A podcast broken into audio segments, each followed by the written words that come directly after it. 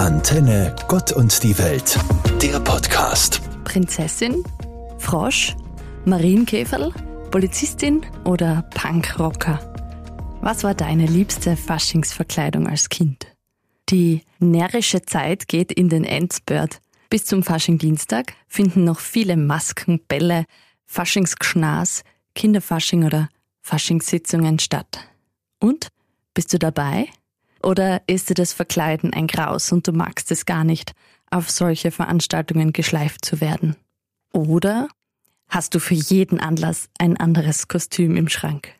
Woher kommt diese Lust am Verkleiden?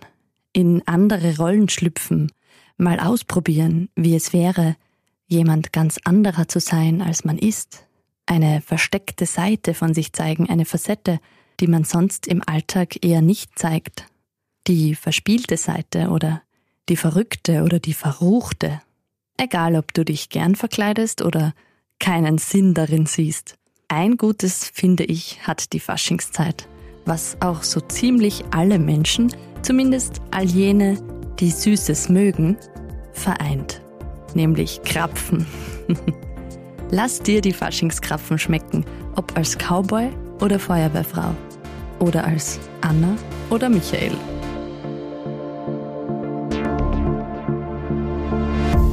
Vielleicht kennst du den Spruch, nach dem Fasching ist wieder Maskenpflicht.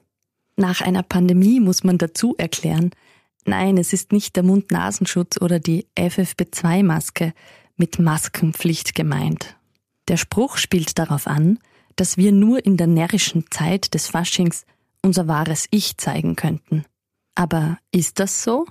Wenn wir nur im Fasching das, was uns ausmacht, zeigen dürften, dann wäre das ziemlich traurig. Unsere Gesellschaft im 21. Jahrhundert versteht sich gern als offen und tolerant. Ich hoffe und wünsche mir, dass das auch so ist und dass jeder Mensch sein darf, wie er oder sie eben ist.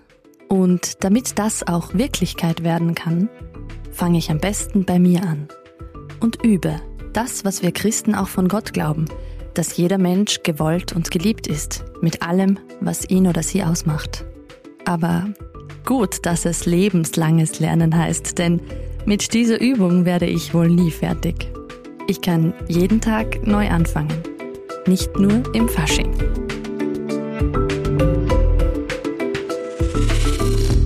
Auf einem Faschingsball begegnete mir einmal eine von Kopf bis Fuß verkleidete Person. Sie war nicht zu erkennen.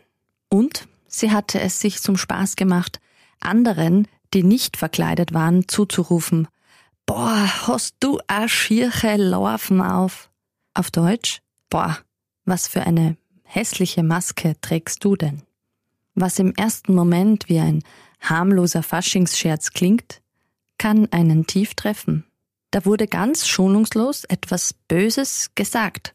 Zur Unkenntlichkeit verkleidet ist es einfacher, die Grenzen der Höflichkeit und des guten Umgangs aufzuheben.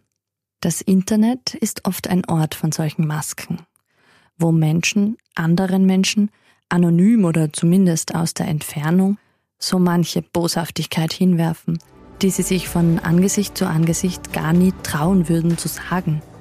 Ich möchte den Fasching anders verstehen. Nicht als Zeit, wo man sich hinter einer Maske verstecken und andere an andere austeilen kann, sondern als Zeit, wo ich mit meiner Maske eine gute Facette von mir zeige. Vielleicht sogar eine, die im Alltag zu kurz kommt.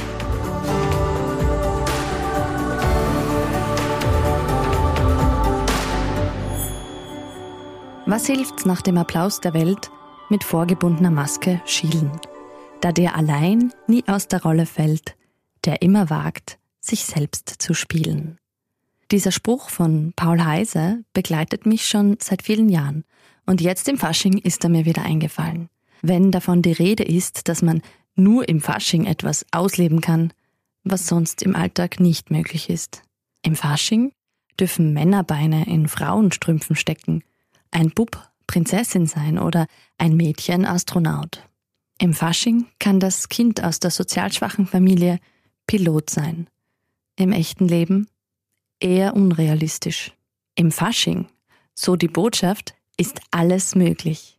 Dann möchte ich gern, dass für immer Fasching ist und jeder und jede alles sein kann. Denn was hilft's nach dem Applaus der Welt mit vorgebundener Maske, schielen, da der allein nie aus der Rolle fällt, der immer wagt, sich selbst zu spielen. Katharina Krager, Katholische Kirche. Antenne Gott und die Welt, der Podcast.